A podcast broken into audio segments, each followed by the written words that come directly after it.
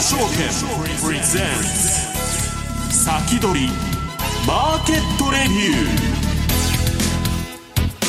ー。こんにちは石原潤です。リスナーの皆さんこんにちは。津田まりなです。この時間は楽天証券プレゼンツ先取りマーケットレビューをお送りしていきます。改めましてパーソナリティは現役ファンドマネージャー石原潤さんです、はい、こんにちは。石原潤です。よろしくお願いしますそれでは今日のゲストご紹介しましょう。楽天証券経済研究所チーフアナリストの今中康夫さんです。こんにちは。はいこんにちは。お待ちしておりましたお待ちしてましたよもう。NVIDIA の決算とオープン AI のお家騒動で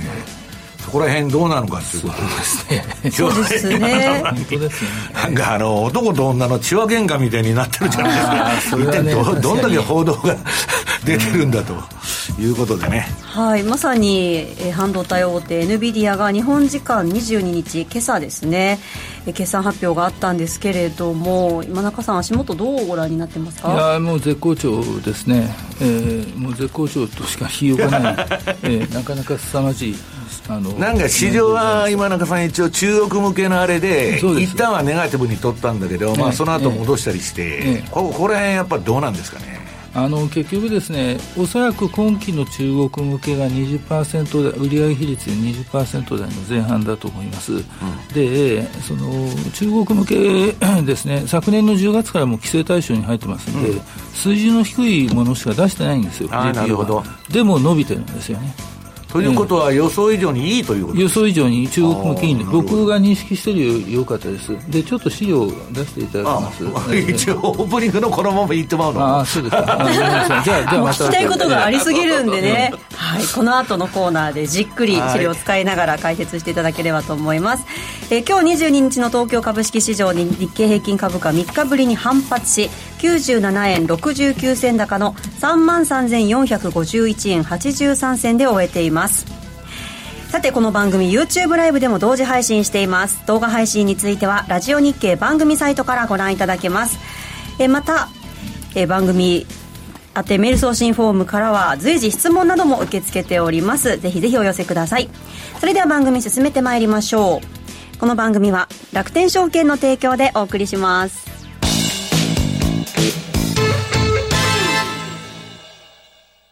スマホで気軽に米国株投資始めてみませんか？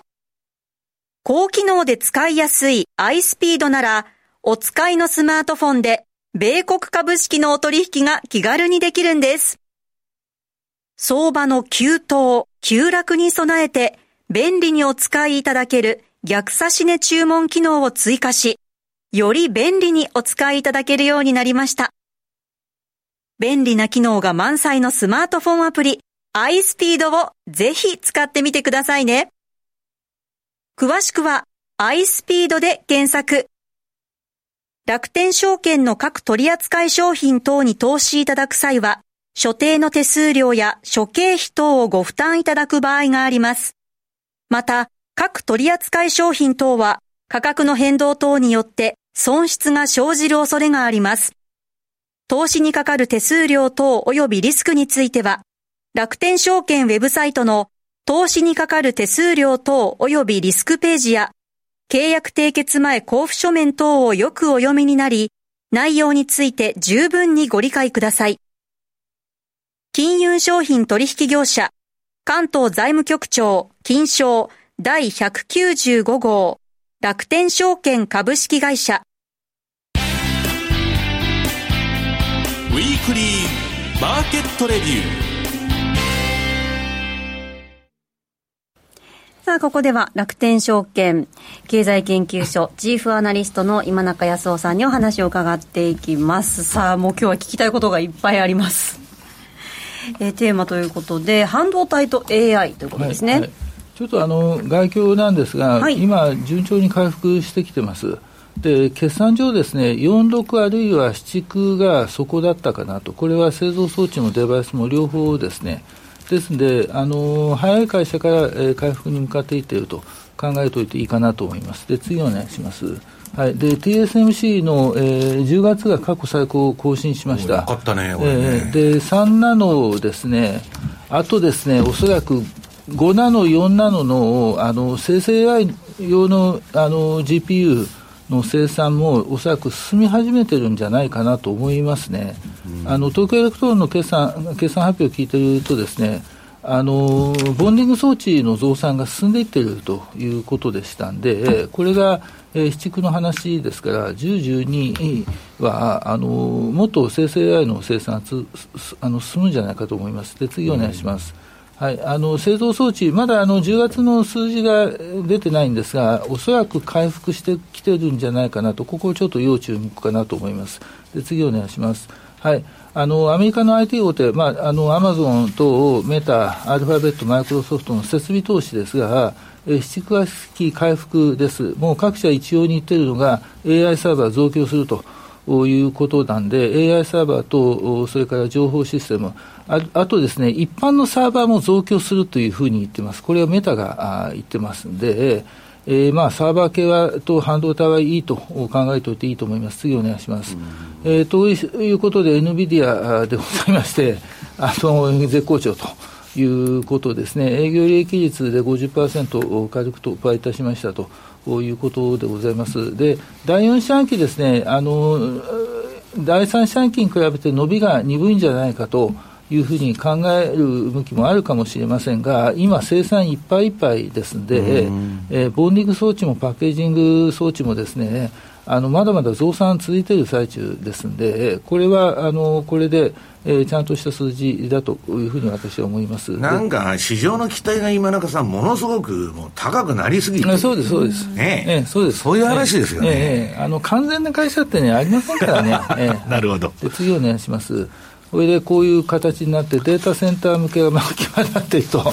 えいうことですね、要するにあのはっきりと H100 です、はい、で次お願いします。でこれがあの第第4四半期の業績予想でありまして、えー、営業利営業利益続伸ということになります。で次お願いします。でですね、あのやっぱりその一番のリスクが、リスクを並べれば、やっぱり中国向けが今後どうなるかになるんですよ。で、昨年の10月からすでに中国向けは規制対象に入ってます。で、10月以降、A100 よりも性能の悪いものしか出せなくなってますでそれも今中さん、厳しくなってきてるんじゃないんですか？そうです、今後、あのまた、えー、厳しくなるって言ってますね。なんで、あの今です、大体今期あの計算してみるとですね、あの NVIDIA の売り上げの二十数パーセント、20%台の前半が中国向けになります。で、レベルの低いものでもですね、とにかくやっぱり欲しいんだろうと、えー、思います。で、これがですよ、例えば半分になったときにどうなるかというとですね、えー、それなりのダメージはあるかもしれませんけど、他が伸びるんで、そう心配する必要がないというのは私の意見ですね。で、次お願いします。で、これがちょっと重要で、あのー、先月10月に NVIDIA の IR 欄に、掲載されたあの IR 資料ですあの資料です。読むあの読むだけのやつなんですけども、ここにですね、あの AI 半導体のロードマップが載っかってるんですよね。えー、で何かというと、23年は H100 と、えー、L40S って言って、H100 と A100 のちょうど中間ぐらいのあのチップです。で要するに A100 はちょっと問題ないんだけど H100 ほどの性能はいらないというお客さん向けのチップと考えていいです。で24年になると H200 を出します。これは A100 のあの HBM という特殊メモリを増強したやつです。それから GH200、これは NVIDIA が、えー、発売し始めたあグレースっていうあのデータセンター用のハイエンドの専用チップで、あの CPU ですね。これと組み合わせたやつです。で、さらにその上の GH200NVL、これはもう推論性能、ディープラーニングの性能を全部良くしたというやつです。で、おそらく24年の後半に、その H100 の次の世代の B100 を出して、同じように上位機種と回帰種を出すと。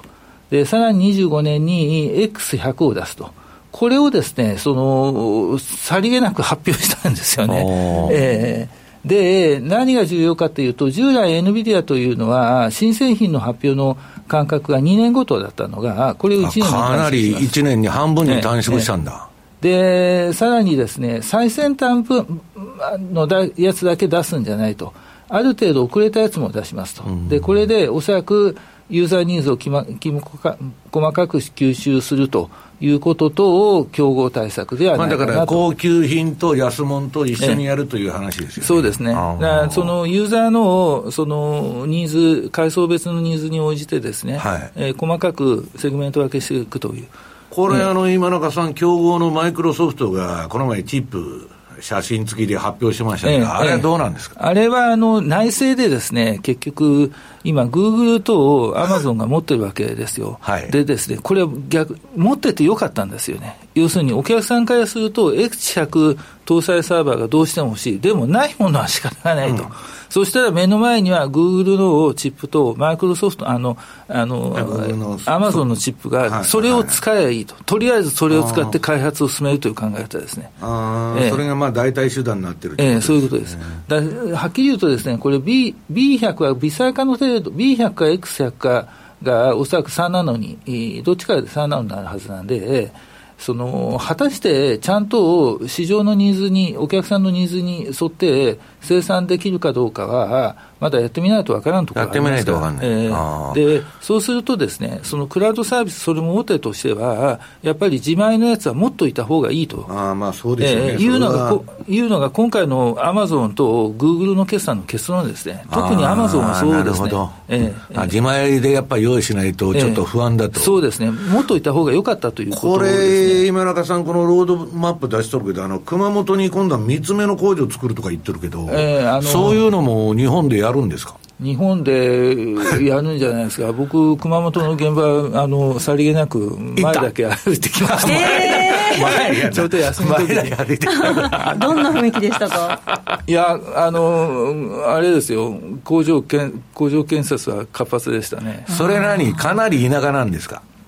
えっ、とね、田舎は田舎です、熊本から電車、各駅停車で1時間。あ結構ありますね、駅から歩くと40分。それも延々と坂を歩いて。それ何？山の中みたいなとこですか、それ？えっとね、丘の上です。丘の上？山の上じゃないです。近くに、えー、何百メーターかあ歩くとコンビニはあります。へえー、ただまあ、田舎っちゃ田舎。なんですけども、あの熊本空港からどんなもんかな、タクシーで20分か30分ぐらい。あ空港からは近いんだ空港から空港からあの見えますよ。ああ、えー、なるほど。しかも上がってますしね。えー、一期、ね、一期のですね、開発棟と多分事務棟だろうと思いますけど、その建物と横に、えー、工場の建屋ができていて、その後ろ側に、えー、2期工事の造成をやってましたね。なるほど。えー、だから3期がもうちょっと、その隣に3期。やると思いますけどね。なるほど。偵察にね、行かれたんですね。近く、あのね、すぐ近くにソニーの熊本工場、もある、ね、それから東京エレクトロのあの九州事業所があるんですよ。ああ、えー、なるほどね。まあだから、ね、まあ、一気になんか、そういうハイテクの街になっちゃってるじゃないですか。なるでしょうね。ねあのね、日本で作るとね、いいことがあって、あの結局、タクシーでふもとまで降りていて、電車乗れば1時間、2時間ぐらいで熊本に行っちゃうわけですよ、うん、でそこからその新幹線で1時間半で博多に行くんですよね、休みとか、やっぱり飲み行くとか、遊び行くところは、日本で工場を作ってもあるんですよね、これ、アメリカだと大変ですよ。まあ、距離がバカでかい国ですから、ね、近くの町まで車で飛ばして、2時間以上かかるところにアメリカはプラント作るんで、ん。で飲酒運転もできないしね、えー、大変ですよね、大変ですよね、えー、だからああいうところに労働者集めるっていうのは、やっぱり金はかかる、インフレでですよね、結局ね。今あの、投管工事やってるみたいですね、相当早く、予定より早くあの建設が進んでるみたいですけどね。なるほどはい、でそれでですね、一応まだ暫定値なんですけれども、こういう形で、えー、業績予想を組み立ててみました。で来年度はですねちょっと緩やかなあの曲線で、えー、四半期ごとの右肩上がりの曲線で描いてますけども、一応あの、中国向けが半分以下になるというふうに想定してます。そうでない場合は、えー、おそらく1000億ドル以上の売り上げになって、営業利益率60%台ではないかなということなんで、正直言って買っていいと思いますけどね、私は。なるほど。えー、あれ、あの、習近平がこの前行きましたけど、それでなんか、NVIDIA との進展やっぱなかったんですか？習近平？いや、うん、僕そううまい知らない。知らないです、ええ空港にイエレンさんがお迎えに来てましたけど、はい米国債を売らないでくださいと、えー、なるほどそれでも今中さん熊本っていつ行かれたんですか？いや、あの、ちょっとや、あの、休みの時に休み取って、ああ、そうなんですか？まあ、土日ですけどね。土曜です、土曜。え土曜ですけどね。なるほど。ちょっと思い立って、先月、10月ぐらいだったかな、ちょっと思い立てですけどね、思い立って熊本見に行こうってすごいですよね。実際に行ってきた人ってあんまり話聞いたことないんで。そうですよね。いや、土曜だから何もやってないどんなとこなのかなと思って、想像がつかないなと思ってんだけど。まあ、日本の地方ってこんなもんだなというようなところで、別に人が住んでないわけじゃなくて、一種まあ、ベッドタウンにはなってますね。あ人も結構住んでる住んでますよ。ふもとまで行くと、イオンがあって、ちゃんと住宅地が必ずイオンがあるわけだ、やっぱショッピングモール住宅地にちゃんとなってますんで、ね、まあ、あのイオンさえあれば、一応生活ができるっていうのが田舎のイオンがあればもう大体のことありますからね。なるほど、あそうですか。はい、ではここで一旦お知らせを挟みまして、はい、引き続き今中さんのお話を伺っていきましょう。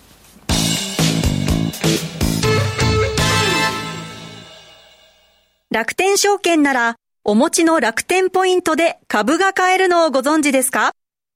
ポイントで株取引をすることの最大のメリットは、楽天ポイントが株というご自身の資産になることです。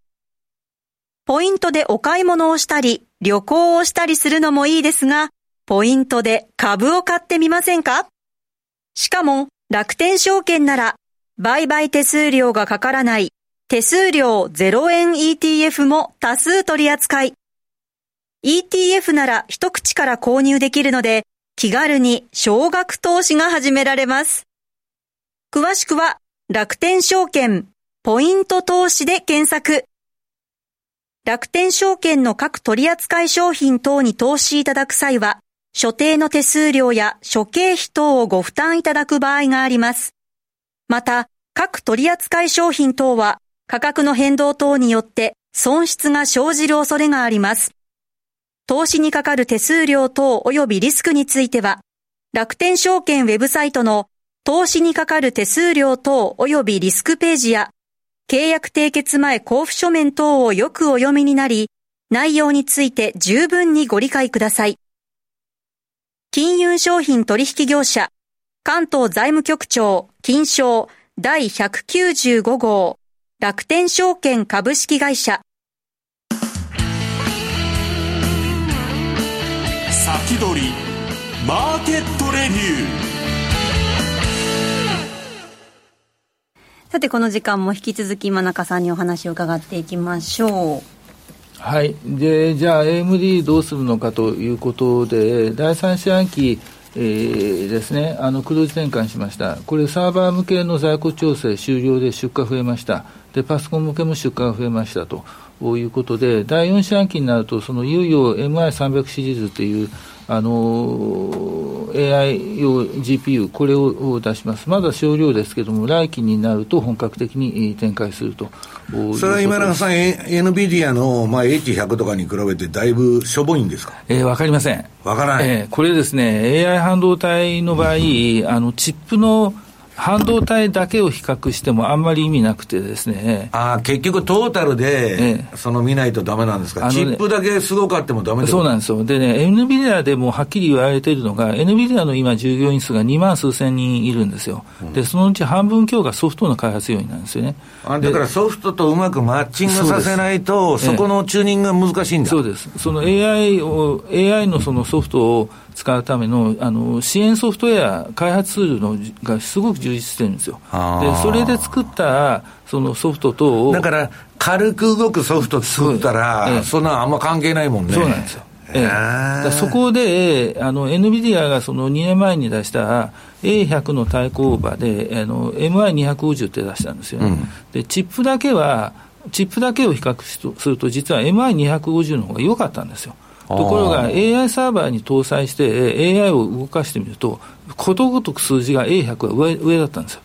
えー、だから MI250 はほとんど売れてないんですよ。最近売れ始めました。さすがにこの、あの、チップ不足でですね。ええなんでその H100 対 MI300 だから何でも CPU がすごかったらいいっつうんじゃなくて、えやっぱりソフトとのマッチングが大事だっていうバランスが大事だってことですよね。そうですね。えー、だからいかちゃんとそのサーバーに組み込んで、あるいはボードに組み込んでベンチマークテストをするまでは何とも言えないんですよね。ああ、えー、えー、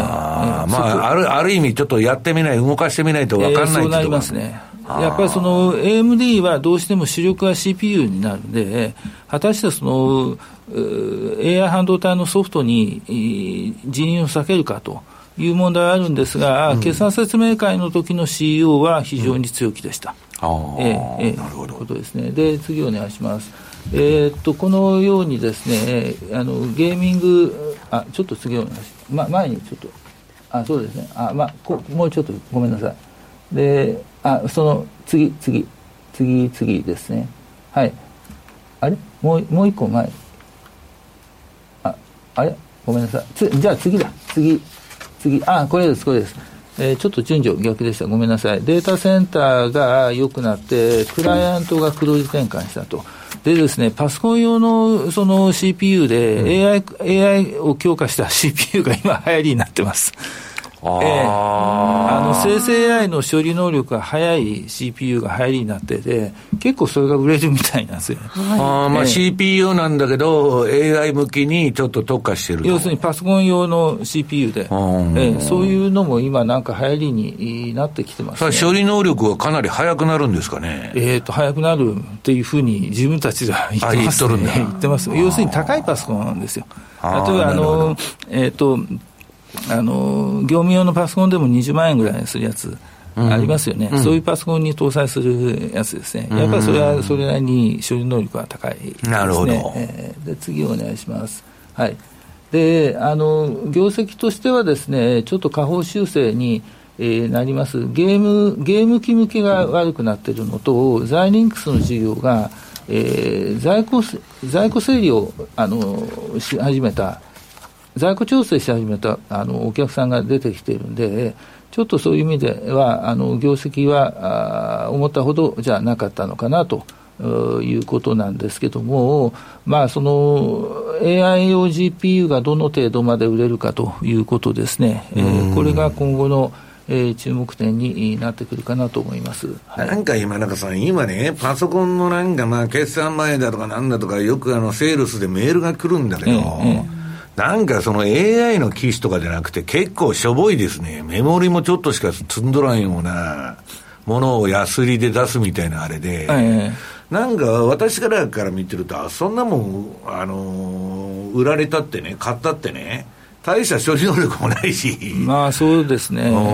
あの、私自身が買うときにですね、あの、パスマークレーティングってありますよね。はいはいはい。えー、あれは必ず見ますね。あ,、えー、あれで、やっぱり仕事で使うんだったら1万ポイント以上じゃないとあベンチマーク叩かないとだめだと。ですね、ええ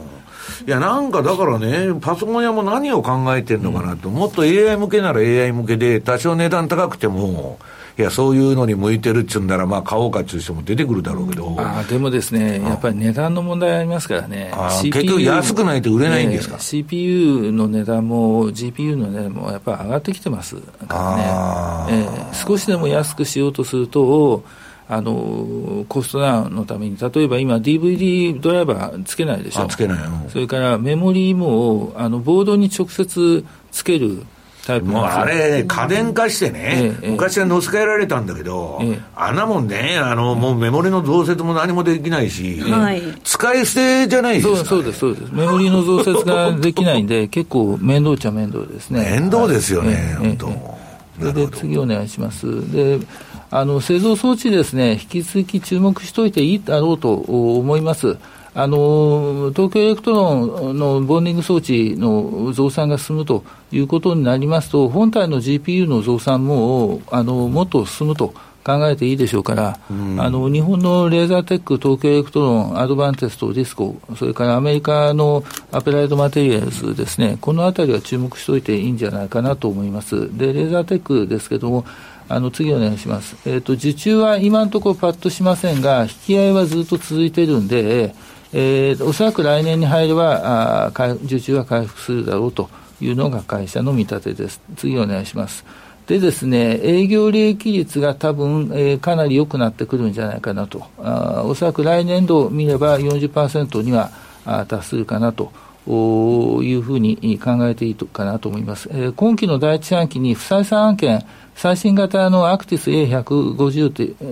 50というフォトマスク血管検査装置の最新型がありましたけれども、その不採算案件を除くとですね、うん、営業利益率で38%になりますんで、このまま増産が続けば、増収が続けば、えー、来期40%台の営業利益率かなと。いうふうに思ってますんで、えー、まあ、この増益率を考えると、えー、まだ株が買っていていいんではないかなとこれまあ、業績どうあろうが、このところのレーザーテックの株の強さって異常じゃないですか？そうですね。ねえ、そうです何があっても下がらないみたいになっちゃって、えー、結局ですね、あの、AI 半導体の GPU って、あの、H100 も A100 もそうなんですけども、あの、面積が大きいんですよ。えー、普通ですね、でかいんだ、えー、先端の最先端になればなるほど、普通はチップサイズが前の世代よりも小さくなるものなんですよ。はいはい、ところが、この GPU。微細化していくわけですよね、えー、それがバカでかいんです GPU の場合、面積がほとんど変わらずに、その中にそのトランジスタを思いっきり詰め込むんですよね。えー、で、そこがですね、その場合、その、フォトマスク自体も、フォトマスクをあの丁寧に精密に調べないと、1個ゴミが落ちましたあもうそれでアウトなアウトになっちゃうんですよ。ええええ、なんであの、本来だったら、この H100 は4ナノ、で、MI300 シリーズは5ナノで作るんですね。え本来だったら4ナノ、5ナノは、この最新型のフォートマス血管検査装置は使わないんですけども、えー、どうも使っているようだと。いうことですね、最新型を使うようだということです。これ、需要でいうと、あの以前見積もったよりは、おそらく2、3割は、えー、膨らむような形に、えー、なるかなということですね。なるほどね。あれ、もう一つ今中さんわからないんだけど、その AI 用の CPU っていうのはね、グラフィック処理に長けてるとか、そういう話なんですか？AI 用の CPU っていうのは何をしてるんですか、何を例えばそれでマリナルがゲームしたら、勝てるとか、そういう性能がいいとか、そういう話なんにあの生成 AI を早く動かすというあそれに特化してるだけ？ただ、あの GPU 内蔵、あるいは外付けに GPU つければ、あの画像の生成できますから、えー、えー、そういう話ですね、えー、僕のね、ノートパソコンが全部 NVIDIA のチップ入っとんだけど、グラフィックね、えー、なんか早いのか遅いのか、全然そんなん使ってる限りは分からないんですよ。確かに。確かに、分からないんですよ。実感として分かんないですよね。それは、はっきり言ってですね、売るためのマーケティングそうそうそう、マーケティングっていうか、あの、なんかこう、印象操作みたいな感じで、いや、あの、確かにね、メモリをドーンと積めば、なんかパソコン快適になったなっていう気がするけど、なんか CPU の場合なんかよくわからないんですよね。ただまあ今ね、AI 機能強化といえば売れますか売れるかそうですね。そうみんな興味ある分野ですよ、ね。じゃあ、あの、株も全部 AI っていう名前つけて、AI 今中の AI 予測と。AI ですね。さて、あっという間にお別れの時間が近づいてきてしまいました。来週は楽天証券、土井正嗣さんをゲストにお迎えしてお送りします。来週もお楽しみに。この後は YouTube ライブでの延長配信です。この後も引き続きお楽しみください。この番組は楽天証券の提供でお送りしました。